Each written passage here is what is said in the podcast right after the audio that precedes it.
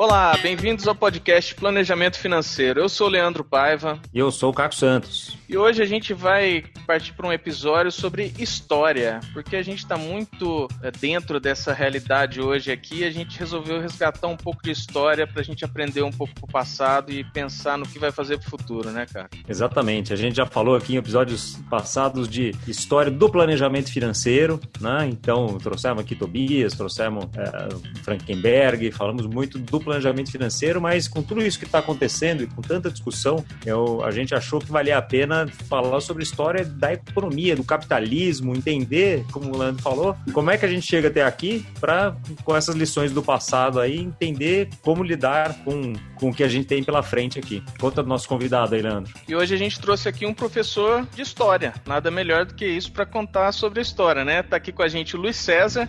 Fala, Luiz César, seja bem-vindo. Muito obrigado, Leandro. Obrigado, Caco. Fiquei muito feliz com o convite.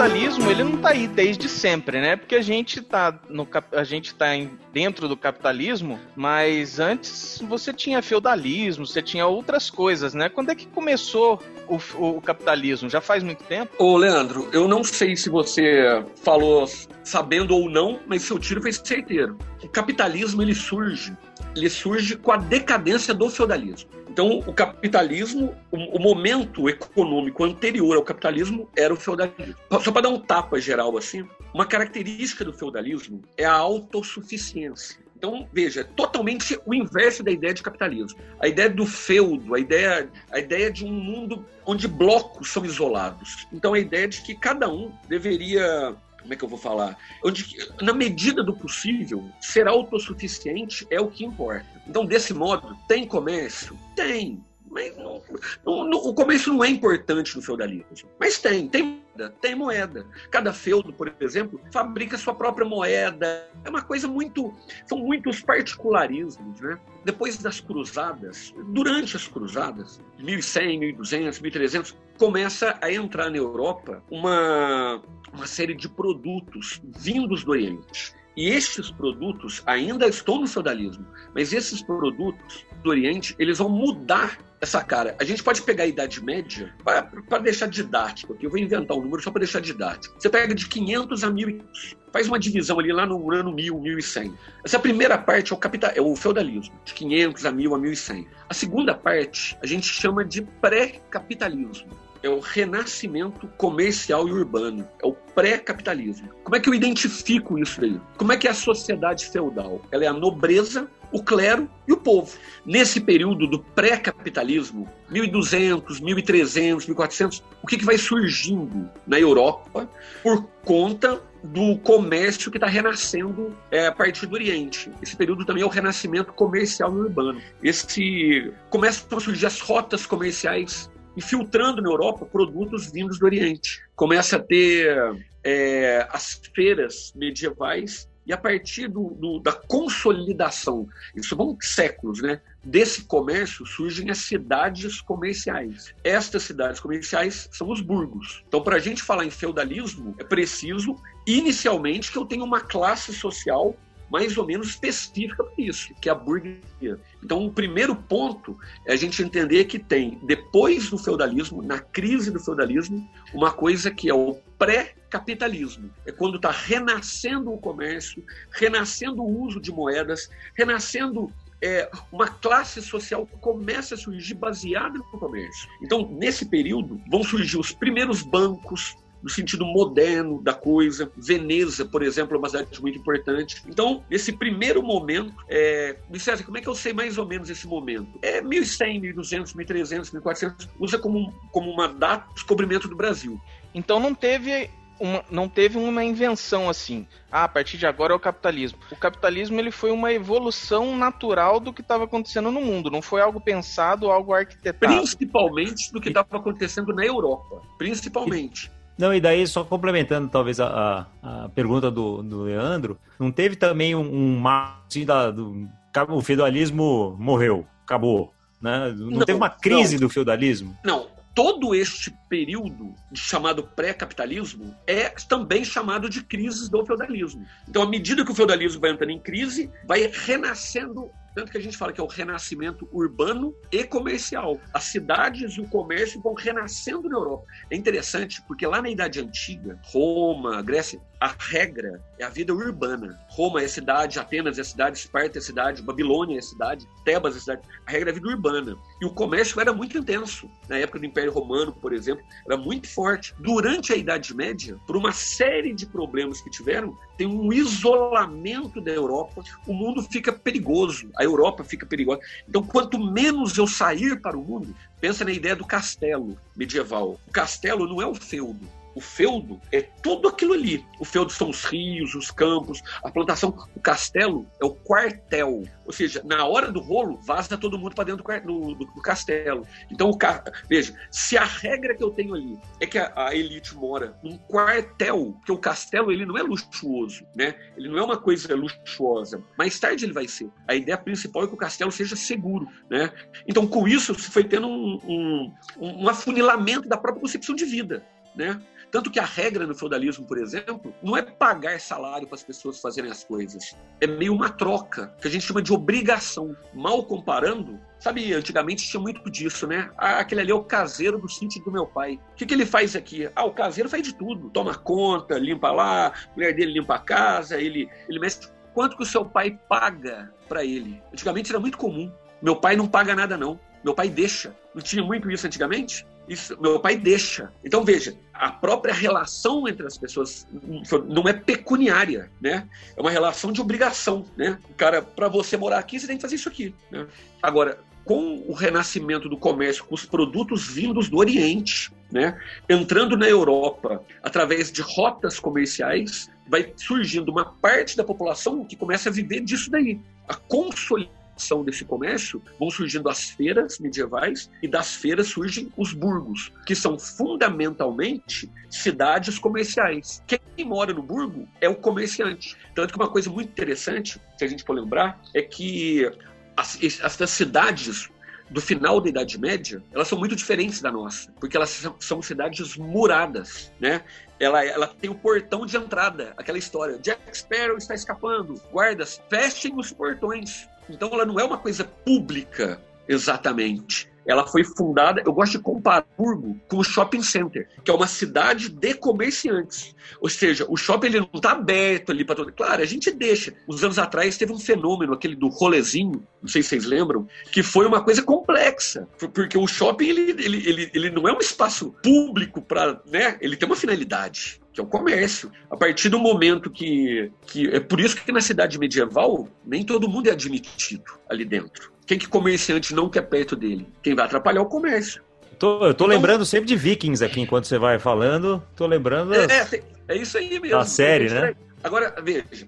Depois que esse comércio se consolida e surge essa nova classe social, que é a burguesia, ela também não tem, ela não é, ela, ela é a burguesia, mas ela não tem muito respeito, não, assim, é, a nobreza é a nobreza. Tem até aquela história do sangue azul, o, o, burguês pode até falar pro, pro nobre, ah, eu como melhor que você, minha roupa é de seda, tua não é minha roupa. O cara fala assim, e daí? Você trabalha, entendeu? A própria ideia, tem um livro do do Max Weber, chamado A Ética Protestante e o Espírito do Capitalismo. Não sei se vocês já ouviram falar, um livro muito importante. E ele mostra como é que o protestantismo ajudou muito nessa ideia do capitalismo. Porque, de certa maneira, de certa maneira, a igreja católica, eu sou católico, então se alguém estiver ouvindo aí, não fica bravo, não. Mas, de certa maneira, a igreja católica, ela condenava o trabalho. Desde Adão e Eva. Se falava assim, agora você tá fudido, mano.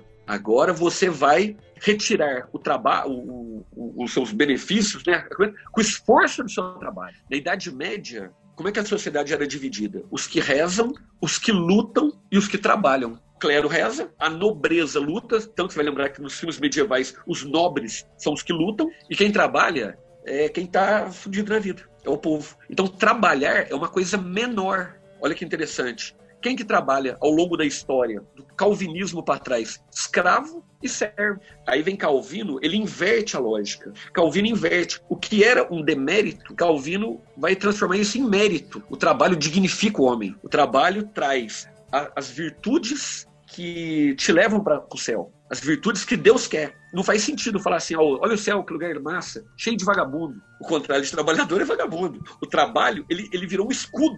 Todos nós aqui temos orgulho de falar assim, eu trabalhei o dia inteiro, né? O que era um demérito vira um escudo. Então, Max Weber vai mostrar como é que essa relação do, do, do avanço do protestantismo ajudou muito no desenvolvimento do capitalismo. Estou curioso para saber como é que os burgos, né, que eram as cidades onde voltava a, voltou a ter comércio, como que eram diferentes das cidades romanas, das outras cidades que tinha cidade que tinha comércio, como é que isso mudou para virar o pré-capitalismo? É, o pré-capitalismo foi, foi se desenvolvendo meio que naturalmente mesmo. Por exemplo, o papel banqueiros era fundamental. Eu vou vender pelo preço que eu comprei. Dizem que a palavra banco é porque, porque veja, se cada burgo, cada cidade produz a própria moeda, Imagina o trabalho absurdo. E o que, que era um banqueiro, de certa maneira? Ele era o cara que fazia o câmbio. Ou seja, ele é um comerciante de moeda.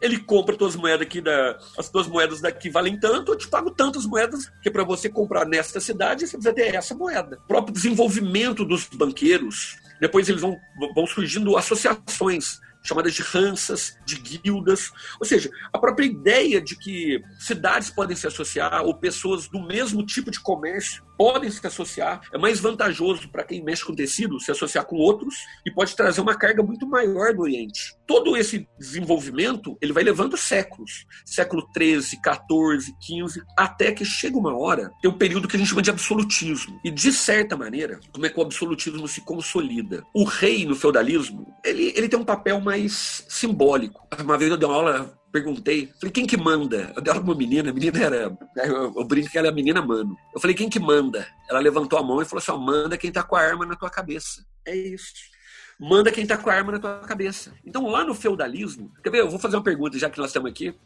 vocês dois e como alunos, pode ser? Bora. Responde pra mim. Se não tiver nota, tudo bem. Responde para mim. Existe presidente da República? Existe. Sim. Existe governador do Rio de Janeiro? Existe. Sim. Existe prefeito no Rio de Janeiro? Sim. Tem delegado no Rio de Janeiro? Tem. Tem. E tem o Morro do Dendê, olha que lugar gostoso, que é ruim de invadir.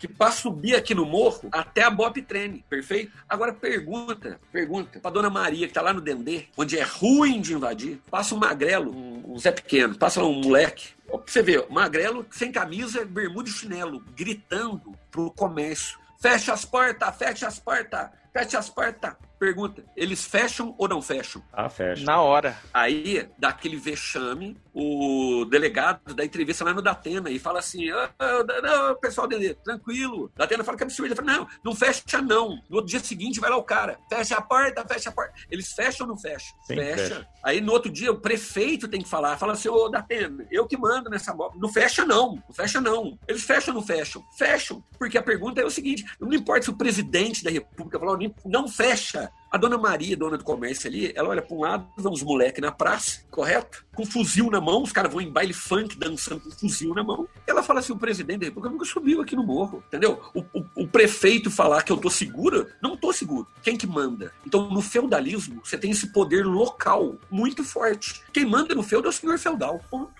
Entendeu?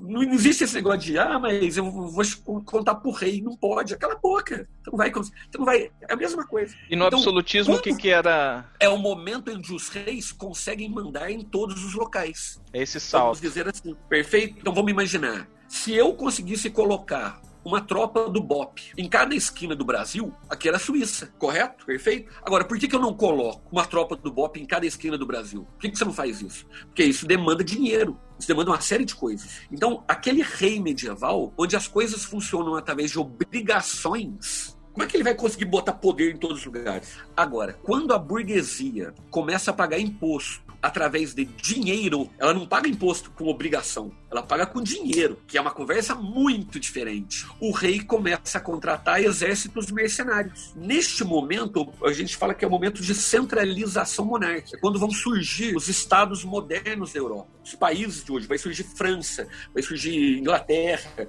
vão surgir esses países modernos, porque eles só vão surgir quando uma autoridade conseguir de fato colocar ordem numa região inteira. E a gente está falando que, que ano, mais ou menos? Esse processo também vai tempo, correto? Sim. Só que o desenvolvimento do capitalismo, o pré-capitalismo, e essa centralização monárquica, elas estão juntas. Séculos 12, 13, 14. Então, cada país tem uma particularidade. Portugal é o primeiro país moderno a centralizar. 1189, 1198, 1200, Portugal já é Portugal. Só para ter uma ideia, só para ter uma ideia, a Espanha vai ser lá para 1400 e tanto. Espanha, França, Inglaterra, porque são países maiores. Portugal é pequenininho, está no canto. Então, você mandar em tudo é mais fácil. Mas cada país tem Só tem uma lógica. fronteira, né? É, cada país tem a sua lógica. Então, o que, é que acontece? Mas lá por volta de 1400 e tanto, 1500, Leandro, Portugal já é Portugal, Inglaterra já é Inglaterra, França. Então, uma referência boa é o descobrimento do Brasil. Neste momento, o Estado, na figura do rei, porque veja, a burguesia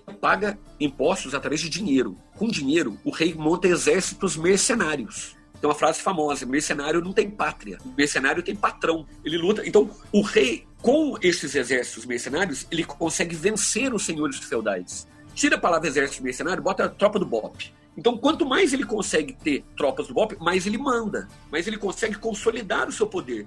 E, e a burguesia ganha com isso, porque há uma unificação de moedas, há uma unificação de pesos e medidas, há uma unificação de leis.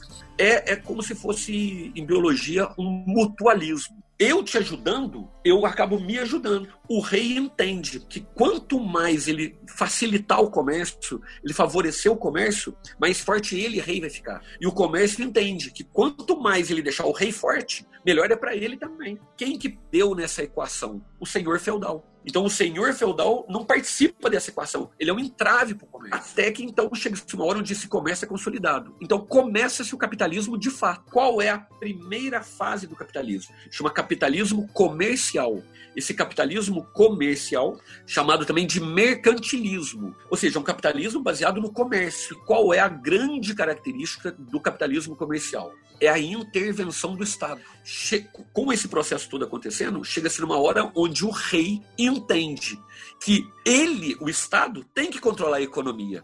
De uma certa maneira, é errado falar assim que o Estado é burguês. O Estado não é burguês. Mas o, o Estado controla a economia. É muito fácil de guardar isso todo mundo conhece a história do Brasil. Qualquer brasileiro conhece lá o Brasil colonial porque você estudou. Não, não. Conhece o Brasil colonial porque você estudou a vida inteira aquilo lá. O Brasil, olha para você ver características do capitalismo comercial, mercantilismo, características. Monopólio. O Brasil só pode vender para Portugal. O Brasil só pode comprar de Portugal. Portugal, com a colônia do Brasil, ela autoriza quem pode quem não pode explorar o Brasil. Exploração de pau-brasil. Quem autoriza? O Estado. Depois nós vamos ter o período da cana-de-açúcar. Por quê? Todo mundo resolveu plantar cana-de-açúcar ao mesmo tempo? Não. É uma certa imposição. Ou seja, quem, tá, quem está organizando a economia é o Estado. Então, a intervenção do Estado é a maior característica dessa primeira fase, que é o capitalismo comercial. É o Estado que fala: que, que a colônia vai produzir, quem que vai produzir, o que, que vai produzir, quando, quem que pode exercer o comércio, quem que não pode exercer o comércio. Então é muito interessante entender que a primeira fase é essa. Característica que eles estão aprendendo a dominar, balança comercial favorável. A coisa mais importante para o Estado é a balança comercial favorável. E para isso o Estado, o Estado tem que se responsabilizar pela economia. A economia é feita por particulares, mas sob a tutela do Estado. Né? O Estado é quem garante a segurança de, do, das áreas, o Estado é quem está falando o que, pode e o que, não. Característica básica: protecionismo. É só pensar no Brasil colônia. O Brasil só pode comprar de Portugal, o Brasil só pode vender para Portugal, só pode comercializar com o que eu quero. Então, nós temos esse capitalismo comercial. Séculos 15, 16, 17.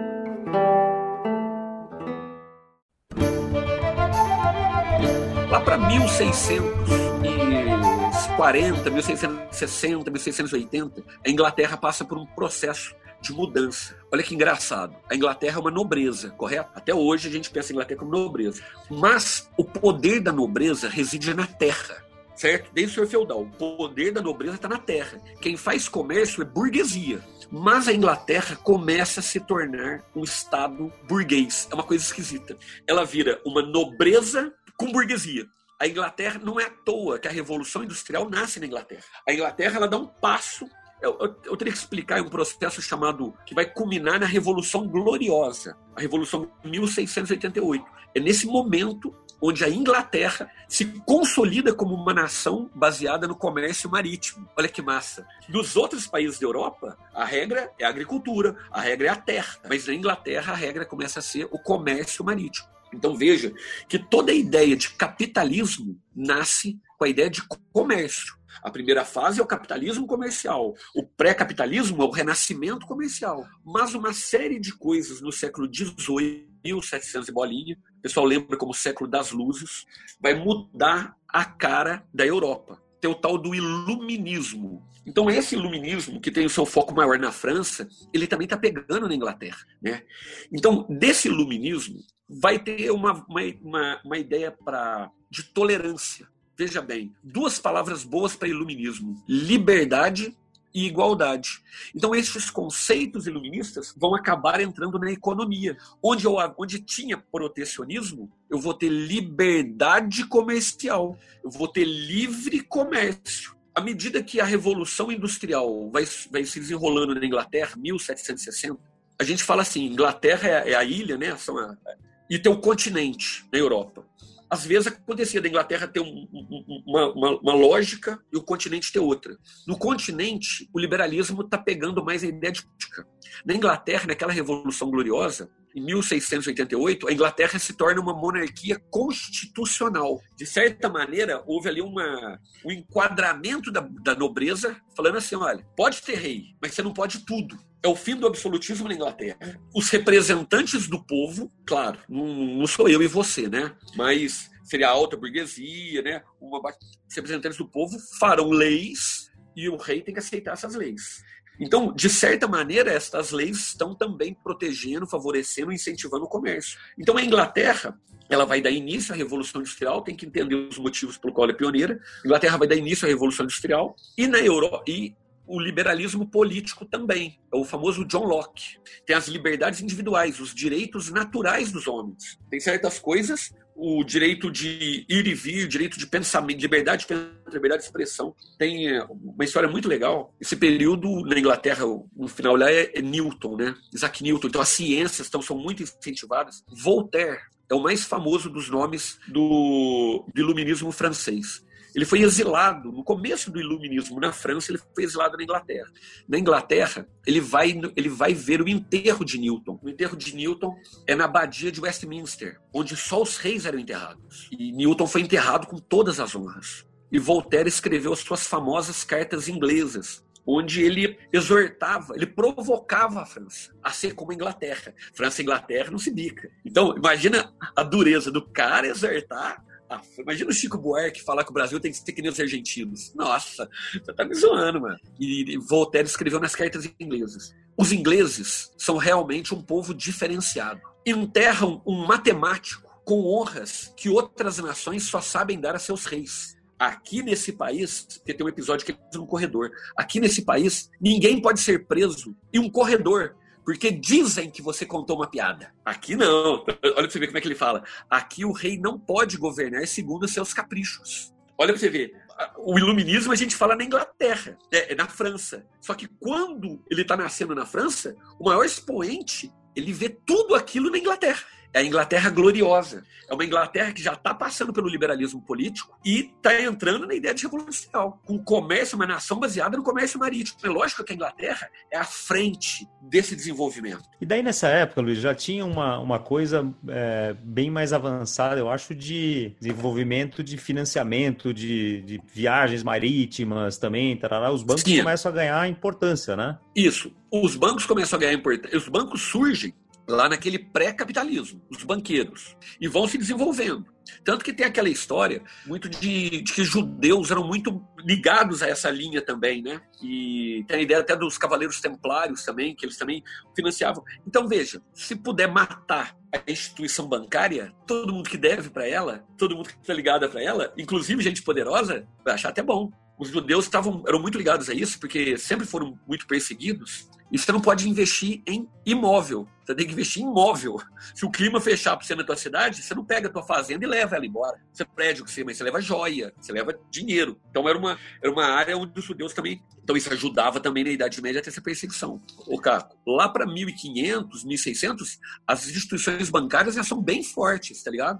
Principalmente na região da Alemanha, já são bem fortes. E o comércio marítimo, seria na Holanda, muito forte.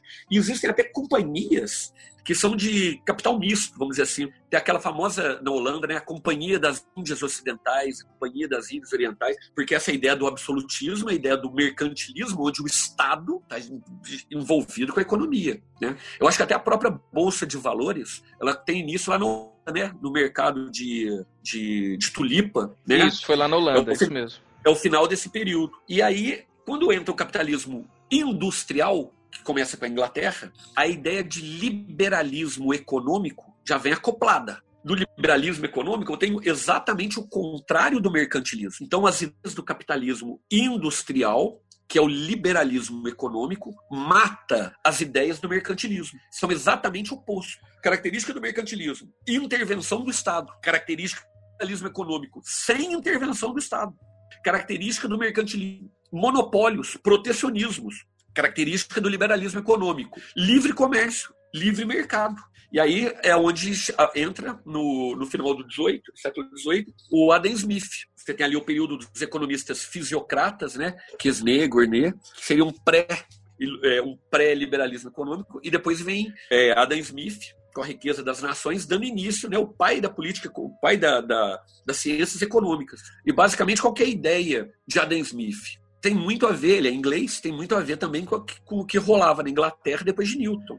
Do mesmo jeito que a natureza tem as suas próprias leis e cabe aos cientistas entenderem essas leis da natureza e aplicá-las, a economia também tem suas próprias leis. Então caberia aos economistas, aos cientistas da economia, compreender essas leis e aplicar essas leis e não ficar forçando essas leis, compreender isso uh, o fisiocratismo é traduzido como uma economia natural e o liberalismo econômico ele vai ser uma regra para o século XVIII, é, XIX.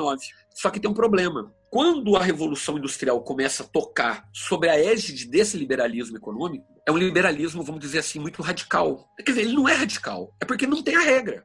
Não, não se tem o negócio. Como não se tem o negócio, não, não, se tem o que, que é muito, o que, que é pouco. Então, por exemplo, quanto tempo uma pessoa deve trabalhar? Entendeu? A relação é patrão-empregado. Então, Quanto é aguentar, né? Trabalhar, trabalhar 14 horas, 16 horas, né? Todos os dias, né? Ou seja, não, não havia... Então, qual foi uma característica que foi chocante? Embora a Inglaterra fosse o país mais rico do mundo, era nítido, era visível a pobreza de grande parte da população. Porque a pessoa começava a trabalhar com a idade 10 para trabalhar, 9 anos, 8 anos, 10 anos, 11 anos, as condições de insalubridade eram totais. Já que o pessoal vai ouvir, eu vou, eu vou fazer igual eu faço na sala de aula. Imagina um cara trabalhar 14 horas por dia, assim, ó. Você imagina a pessoa ficar maluca. Então, veja, as indústrias químicas que estão surgindo. As... Você está entendendo? Então era muito comum. Então o cara, o cara se machucava, o cara ficava é, imprestável às vezes com 25 anos de idade. Só que ele vai continuar. Então, as pessoas moravam nos becos.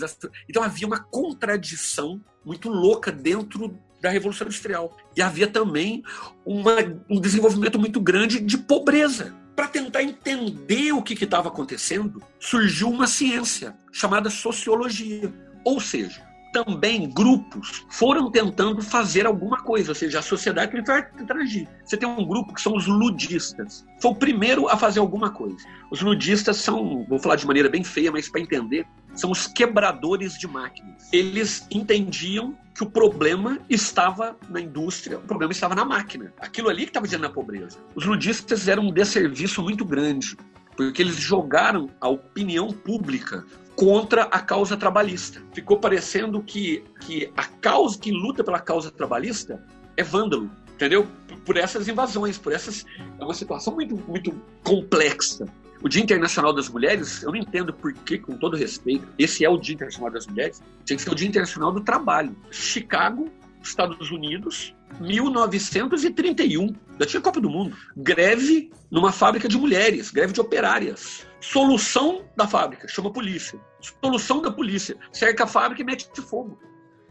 Eu imagino as bandidas com os cartazinhos na mão gritando: dinheiro não dá pro pão, dinheiro não dá pro leite, criança está chorando. Solução Agora, isso é 100 anos depois do que o pau já estava comendo na Inglaterra. Teve um presidente em 1930, Washington Luiz, e a frase dele é: problema social é casa de polícia.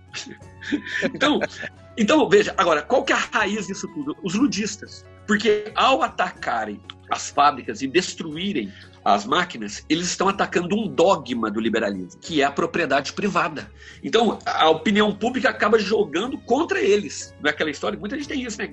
Ah, o cara é grevista. Nossa, é bandido. Então você veja. Depois você tem um grupo que são os cartistas. Dá certo em português, porque é carta. Você vai por causa de uma carta.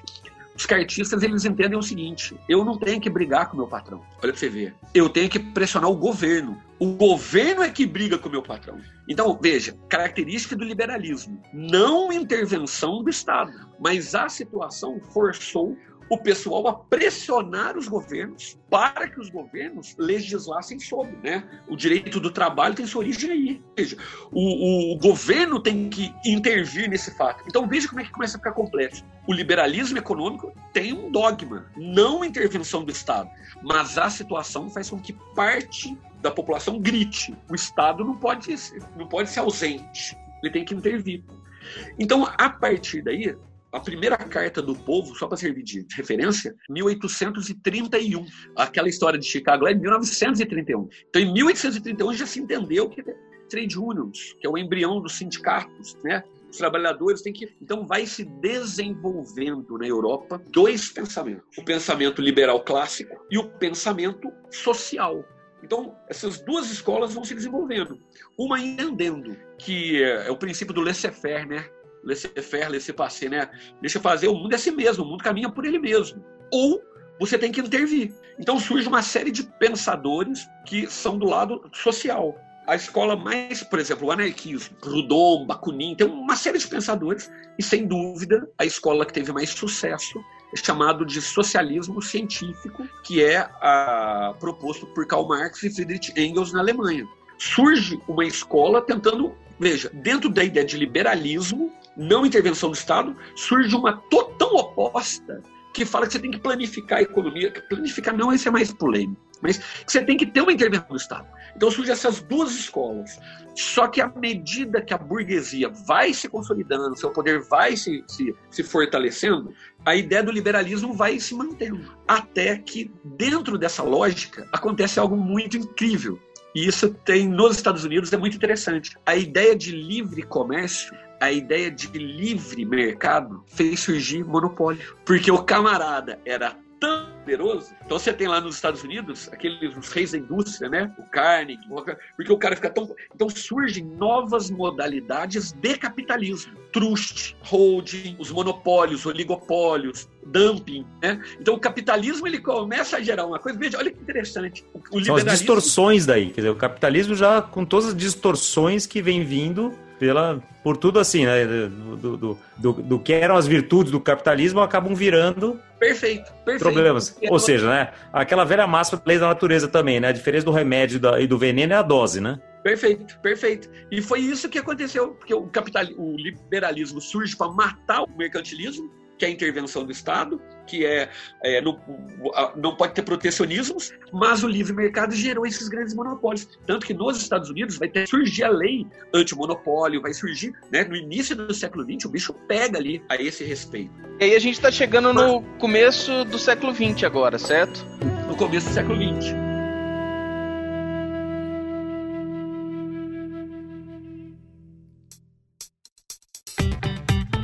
Bom, Luiz, tá, meu, a aula aqui tá espetacular, tá? Assim, o podcast virou uma aula de história, tá muito legal. É, a gente tá chegando no nosso horário aqui do tempo do, do nosso episódio, então a gente vai ter que dar uma interrompida aqui, mas Antes de interromper, eu já vou convidar o nosso ouvinte a ficar ligado para um próximo episódio aqui, onde a gente vai falar o que é o capitalismo a partir do século XX. Né? Contou, o Luiz aqui contou toda essa história, como é que a gente chegou até o século XX, porque isso é super importante ser base para a gente entender dali para frente o que aconteceu. Então, Luiz, topa vir falar de crise de 29. Estou e... convidado. Então, Estou aqui. Pode, já está convidado. convidado. E é muito legal, realmente. Viu?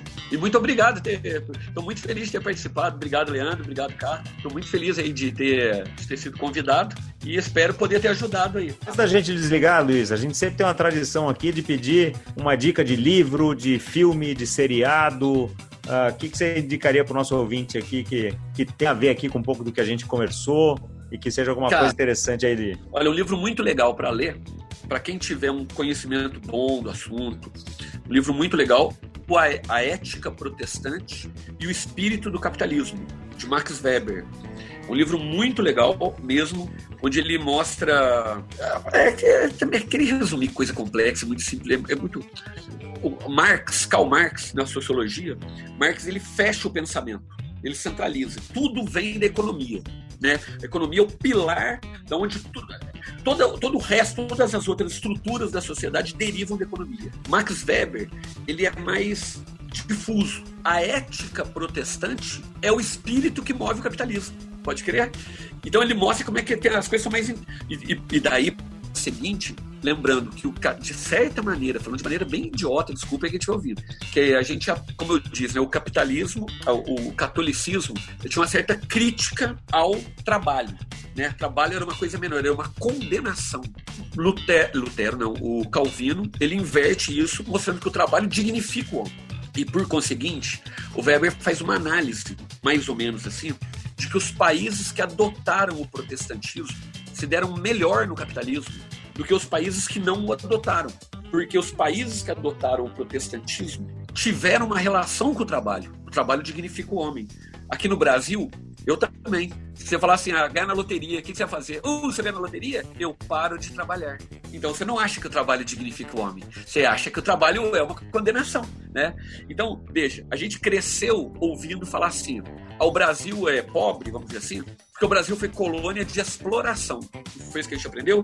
Foi. Unidos é rico. Porque os Estados Unidos foi colônia de povoamento. Foi isso que a gente aprendeu. Só que para Weber é um pouco mais complexo. O Brasil é assim porque o Brasil tem uma formação católica. E os Estados Unidos é assado porque os Estados Unidos tem uma formação baseada no protestantismo. Tanto que o moleque americano, se ele quiser dinheiro, o que, que ele faz? Ele vai tirar neve da casa do vizinho. Pelo menos é o que eu vejo em filme não é isso? Ele vai lavar o carro dos outros, ele tira grama, ele vai vender picolé. Ele faz um. Ele vende as coisas dele na porta da casa dele. Ninguém vai passar ali e rir dele. Porque ele vai falar assim: ah, olha lá o carinha lá, ele tá trabalhando, ninguém vai rir. Aqui no Brasil, o moleque, eu falo, o moleque é mau aluno, não faz bosta nenhuma, e ele quer ganhar mesada. Ele quer o dinheiro dele de graça. certo? Qual país você acha que vai progredir mais? Olha pra você ver a mentalidade. A oficina de um. A garagem de um americano é uma oficina. Tem muito daquele do it yourself. Os caras sobem no telhado, o cara vai lá, arruma ele. Aqui você. Quanto menos puder trabalhar, melhor. Então, A Ética Protestante, o Espírito do Capitalismo é um livro muito legal. E recomendo a todos sempre um livro maravilhoso de Darcy Ribeiro, chamado O Povo Brasileiro. Todo mundo que lê esse livro, eu, várias vezes eu lia, eu ficava de pé e pô, levantava os braços, chacoalhava o braço, falava, que bom que é livro. Esse livro, O Povo Brasileiro, de Darcy Ribeiro, demais, sensacional, vale muito a ler, muito a pena ler. Bom, Valeu? Bom, Luiz vai voltar no próximo episódio aqui pra gente falar de século XX e desenvolvimento do capitalismo desde então e vai trazer mais livros no próximo episódio aí, pode aguardar. Pessoal, então a gente espera vocês aí de novo semana que vem, que a gente volta com o Luiz César. Não esquece de assinar o canal aí, baixa no Spotify, no Deezer, no Google Podcasts. Divulga pro seu filho aí também, que tá estudando história agora. Fala para ele escutar isso aqui, ele vai começar a se interessar muito mais pelas aulas de história, tenho certeza.